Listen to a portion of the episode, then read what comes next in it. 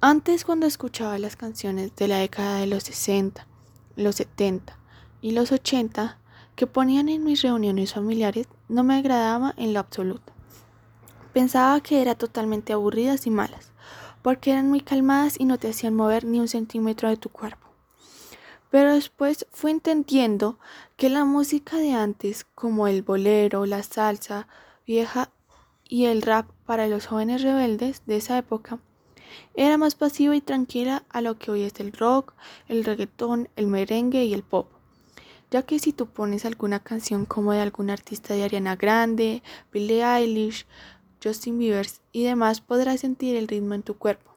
Pero si tú escuchas a José Gabriel, ni te querrás parar de donde estés, ya que esa música es más para reflexionar de tu día a día y cómo estás haciendo las cosas.